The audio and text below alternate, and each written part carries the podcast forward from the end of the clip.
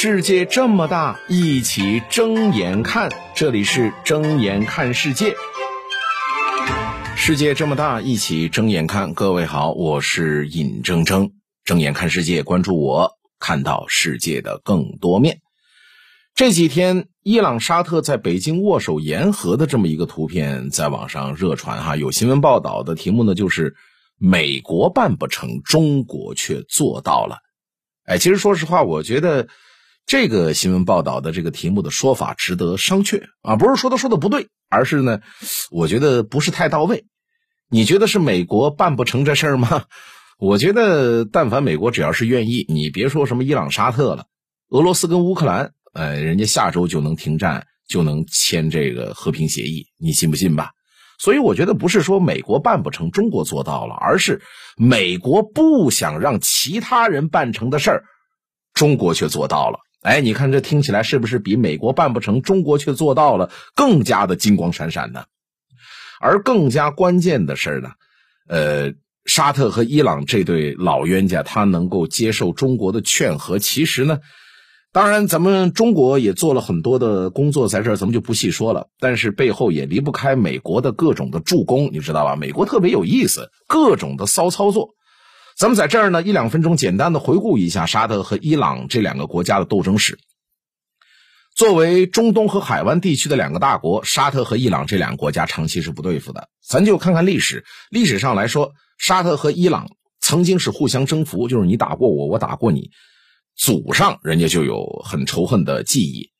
而沙特呢是阿拉伯世界的老大，伊朗的主体民族呢则是波斯人。虽然这两个国家信奉的都是伊斯兰教，但沙特呢属于是逊尼派国家，伊朗呢是什叶派国家。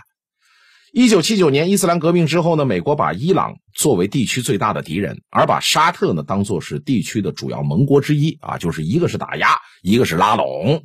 那由于美国这个外部势力的介入，就更加把伊朗和沙特这两国的矛盾呢进一步的激化了。而在二零一六年，沙特是处决了伊朗的什叶派宗教人士尼米尔，然后呢，伊朗呢就跑到呃沙特驻伊朗大使馆前面去抗议啊，反正这激烈也这个这个斗争也挺挺激烈的啊。那沙特随后呢就宣布两国断交，这一断就断了七年。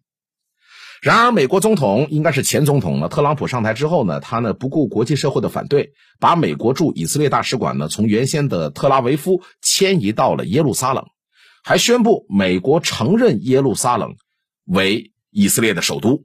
这就彻底是得罪了伊斯兰世界了，因为大家都知道，在伊斯兰的世界里，哈耶路撒冷是具有极其神圣的地位，没有任何伊斯兰国家会承认说耶路撒冷是以色列的首都。所以，美国这么做呢，就相当于公开打了伊斯兰世界的脸，又打了沙特的脸。那这么一来，沙特再依赖美国，他也不得不跟美国拉开距离。好，沙特和伊朗和解了，对咱们有什么好处呢？当然，你说多了个盟友啊，呃，多了个支持啊，呃，你有需要的，我有需要的，大家可以互相的做贸易等等以外，我觉得更大的好处就是去美元化。我们都知道，伊朗和沙特是石油大国，美元目前是世界储备储备货币的基础，就是原油交易是用美元来结算的。你产出的油，我是用美元来结算的。而美国就滥用这个美元国际储备的地位，它就无限的印刷美元，美债是突破了三十一点四万亿的上限，所以天下苦美元久矣。那好，有人说，那我不用美元结算原油行不行啊？我告诉你什么后果？那就是被美国加码制裁，踢出全球银行金融协会，甚至呢直接军事打击。就你看伊拉克，他是怎么被美国打击的，你就知道了哈。表面上是说说你有什么大规模威胁性武器，实际上你去查你啥没查到。但是人家美国不管这个，我说你有，你最好就有啊。反正你有没有多好，我都要呢，就把你给灭掉。原因其实就是背后的。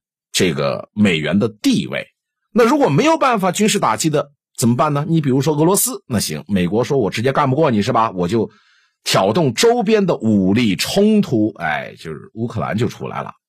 那中国为了突破美元结算，呃，中国为了突破这个美元结呃结算原油呢，他就说你国际客户可以选择黄金作为最终的结算。你可以不用美元，你用黄金嘛。也就是说，中东客户可以卖原油拿黄金。那你看，一边是远期计价贬值的美元，一边呢是全世界最硬的硬通货黄金。就是但凡你脑子不进水，你都知道是该选择黄金还是选择美元了。点儿在这儿，各位明白了吧？睁眼看世界，关注我，看到世界的更多面。睁眼看世界，世界这么大，一起睁眼看。感谢收听。